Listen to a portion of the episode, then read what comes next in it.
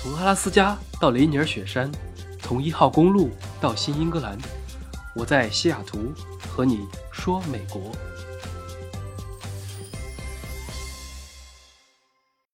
Hello，大家好，这周过得很快啊！前两天又又又被下架了节目，还是挺烦的。现在真的是这也不能讲，那也不能说。今天可以讲的，明天可能就不行了。一年前可以的，那现在翻出来也有问题了。一般来说，娱乐的东西可以随便讲，谁又出轨了，谁又下头了，天天上热搜。人云亦云的东西也可以讲，比较安全，不管是三人成虎还是众口铄金都可以。但是别的很多方面是不能发表意见的。你自己当面聊，OK，没人管，没有锦衣卫，但是发出来就不行，天网恢恢，疏而不漏。并且现在最大的难点是在于没有标准，大家可以理解啊。只要有标准的东西就没什么。正所谓有法可依，依你便是。但是没有标准，反而就是最高的标准了。古代的时候，韩非子说：“龙有逆鳞。”触之必怒，就是相传巨龙的脖子下面都有一个巴掌大小的一块白色鳞片，呈月牙状，俗称逆鳞，这块是不能碰的。那这个也是完全合理的。但如果都不知道这个鳞片在哪，或者说它无处不在，那就比较难了啊，简直堪比想念时会呼吸的痛，或者连空气里都是爱你的味道。那贾平凹也有本小说，这个名字虽然是这个字是凹凸有致的凹。不是多音字，但人家作家自己都说了读蛙，所以大家也不用太纠结这个名字。那他呢有一本小说叫做《废都》，里面有段话说的有意思啊。原话是这样的，大家肯定也听过，叫做“说你行你就行，不行也行；说不行就不行，行也不行。”觉得应该再给加个横批，叫做“不服不行”，所以这样才比较圆满。那好了，这些就是饭前吐槽，其实也没什么，既不损失钱，也不损失肉，主要是劳动成果被随便剥夺啊，令人不悦。大家看每期节目也就半个小时，不多，但是有些内容呢，尤其是那些需要主观输出的内容，是需要花费我的精力的。虽然精力旺盛，身强体壮啊，但是也不能随便被掏空，对吧？因此这周末要吃顿好的，补一补。本周是有一个比较好玩的事情啊，我自己身边的事啊，我有一个朋友邀请我去参加他的 baby shower 啊，感觉还比较有意思，和大家分享一下这个习俗。不知道各位有没有听过这个词？其实我第一次听这个词的时候，不知道是干嘛的，字面意思叫做婴儿沐浴。我当时第一反应就肯定不是简单的洗澡了，是不是什么基督教里面小孩子去参加受洗仪式？再后来。看到美剧里面或者电影里面有类似的 party，有那么点印象。那再等到后来，真的有朋友要组织这种活动，才明白它的真正意思。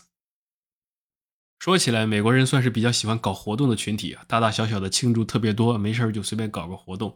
比如说，我现在正在录节目，就听到后面那排邻居好像在搞 barbecue，就是邀请小区里面没事的人、过路的人，尤其是小朋友去他们那里烧烧烤、听听音乐、呲呲水枪啊，这是很常见的夏日活动。而今天我们要说的这个 baby shower 呢，它不是夏天冲凉的意思，而是专门为准妈妈和即将出生的小宝宝准备的庆祝。很多欧美明星辣妈在生孩子之前都会办这个活动啊，包括一些其他地区，例如之前周董和昆凌在社交媒体上也晒过他们举办类似活动的照片，还有金卡戴珊之前也破过这种婴儿庆生派对，比较喜庆热闹一下。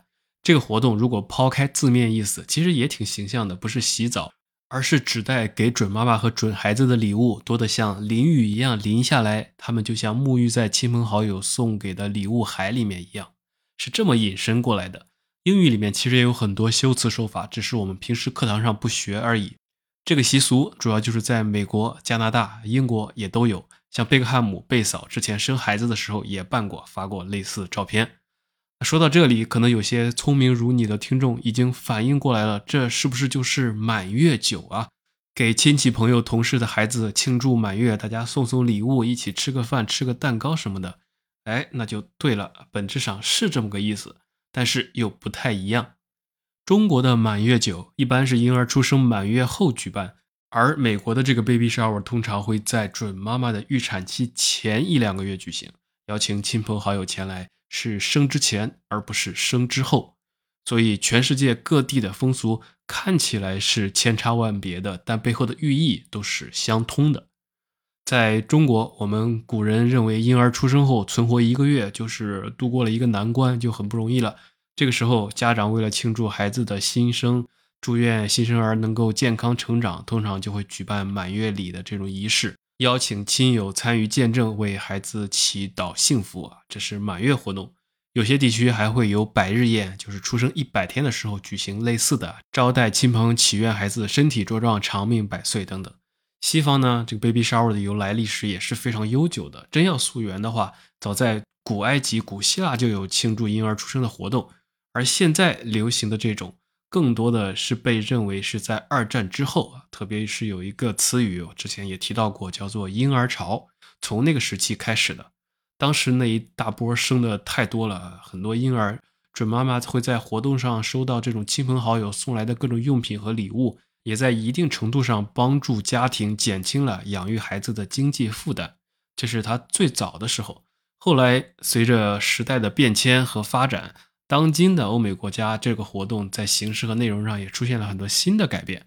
比如说以前他基本上是只邀请女性的，也就是准妈妈的朋友，现在也会邀请父亲那一方的朋友啊，亲朋好友们都可以参加。就变成了一个大派对了。以前基本上都是在家里举行，现在有在酒店举行的，也有在户外举行的，跟国内的吃满月酒或者参加宝宝宴还真的有那么一点类似了。不知道这一期听众的年龄结构如何啊？如果有孩子的，估计有过类似办满月的经历；如果还小的，也可能参加过亲朋好友的活动。具体的细节我不是太懂，但是通过和朋友他们聊，美国这边其实还蛮复杂和繁琐的，可以和大家简单分享一下。首先就是时间上，他们是提前快两个月邀请的我，我当时是一头雾水的，说不应该是你们生了之后，等到了满月我再来看看吗？他们说准备入乡随俗吧，搞个提前的。那按照这边的传统习俗，这个活动也一般不由准父母自己来办，因为在传统的观念里面，这可能会让别人觉得你是在向朋友索要礼物吗？从礼仪上来讲，不太适当。因此，这个活动一般都是由准妈妈的闺蜜或者说要好的女性亲属来主持操办，需要准备的内容也可多可少，取决于活动的规模和时长。如果只是一场小型的宴会，那么就只需要准备足够的食物和茶点，大家坐一起聊聊天、祝福一下等等。但如果要举办规模比较大的，可能就还需要准备更多的东西，比如说鲜花，比如装饰啊、蛋糕、游戏、小礼品等等。然后我又问他们啊，我说那你们有什么主题吗？我应该送什么礼物好？有没有什么讲究？他们说也没主题啊，但是有些人会增加一些主题，比如说如果他喜欢哈利波特，那么就可以搞个哈利波特主题；他喜欢樱桃小丸子，就小丸子主题。也可以简单的，就像啊礼物包装都用粉红色。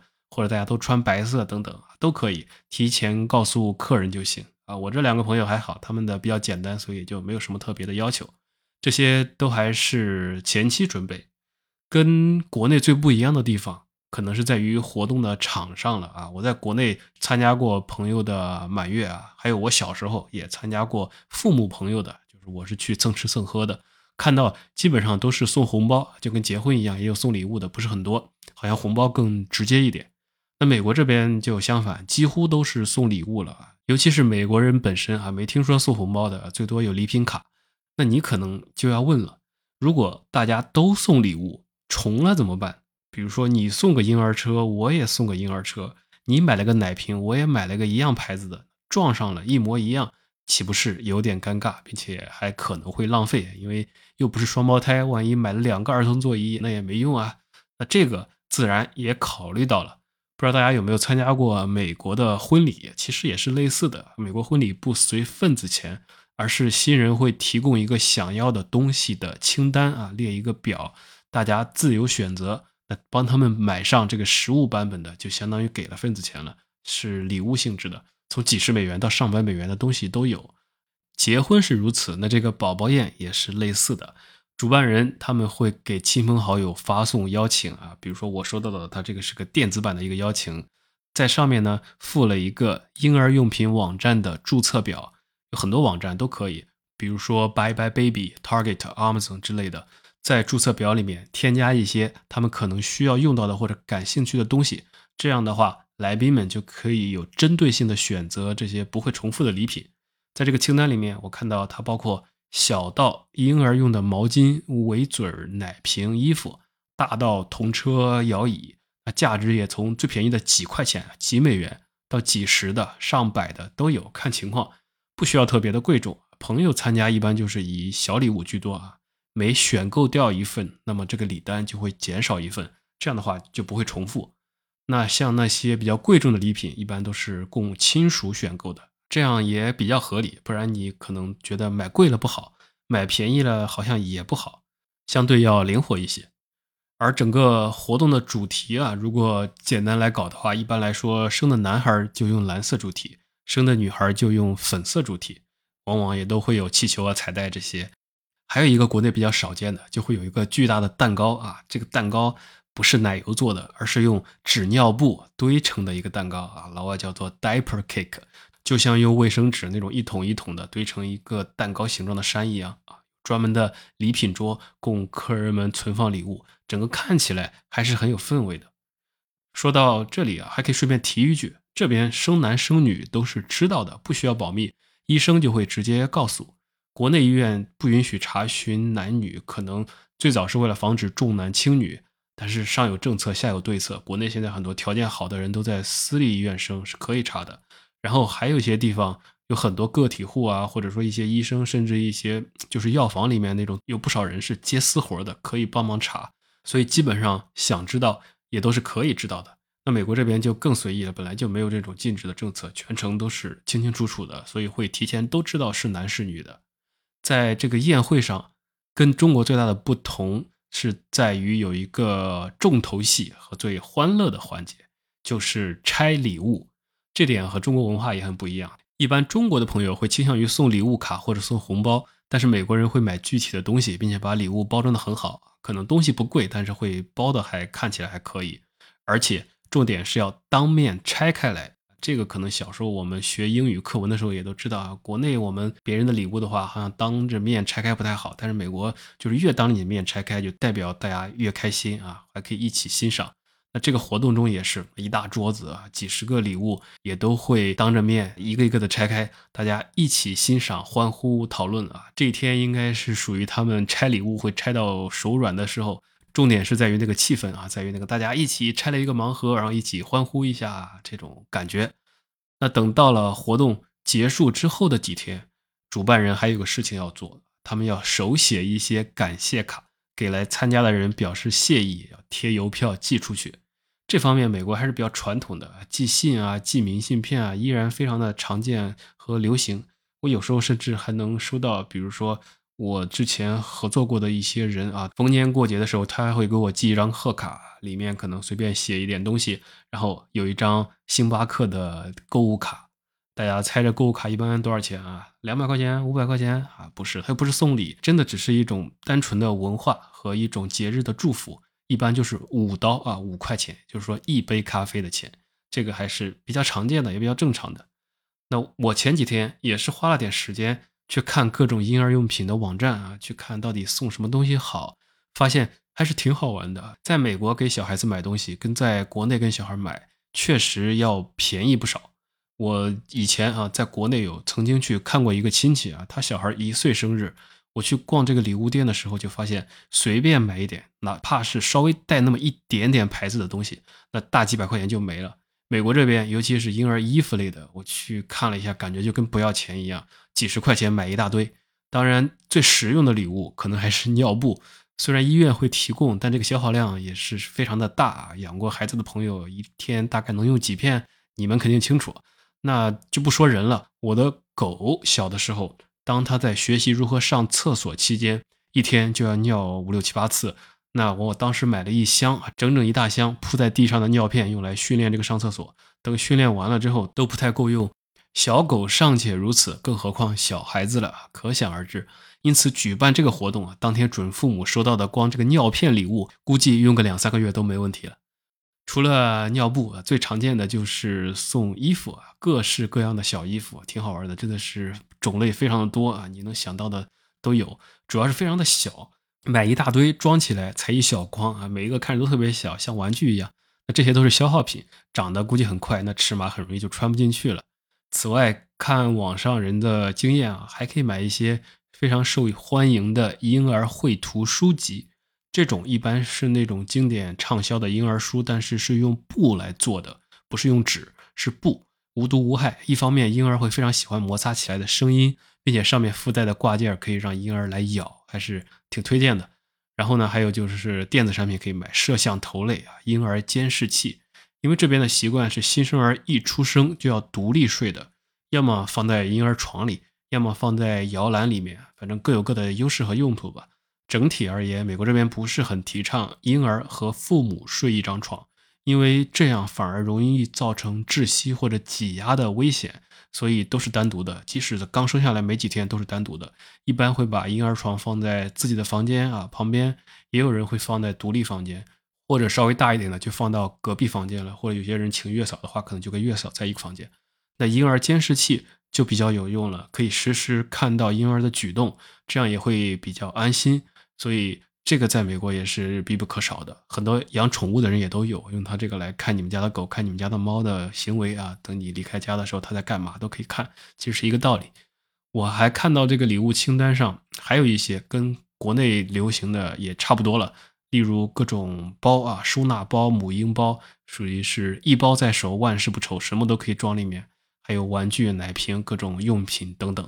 再贵一点的就是儿童餐椅。还有一些大件儿的东西，那我们就不一一展开细说了。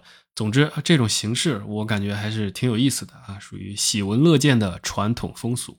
在小孩子出生之前办这么一场有主题的派对，让亲朋好友欢聚一堂，既联络了、加深了大家的感情，也备齐了婴儿出生前所需要的各种物品。其实也体现了美国风俗习惯里啊比较务实的特点，以及不管东西方所代表的一致的精神需求。那就是对于新生命的热爱、尊重和祝福，这可能才是这场活动最大的意义。那好了，这些差不多就是本期的节目啊，讲了一个美国的习俗，不知道大家对这种形式是怎么看啊？欢迎把你们的见解打在评论区。我最近确实是比较忙，整个人都憋坏了，一周没怎么出门。那就祝大家在新的一周不要学我，抽空多出去呼吸新鲜空气，享受夏天的晚风。最后不要忘了点赞评论，饭后说美国，我们就下期再见。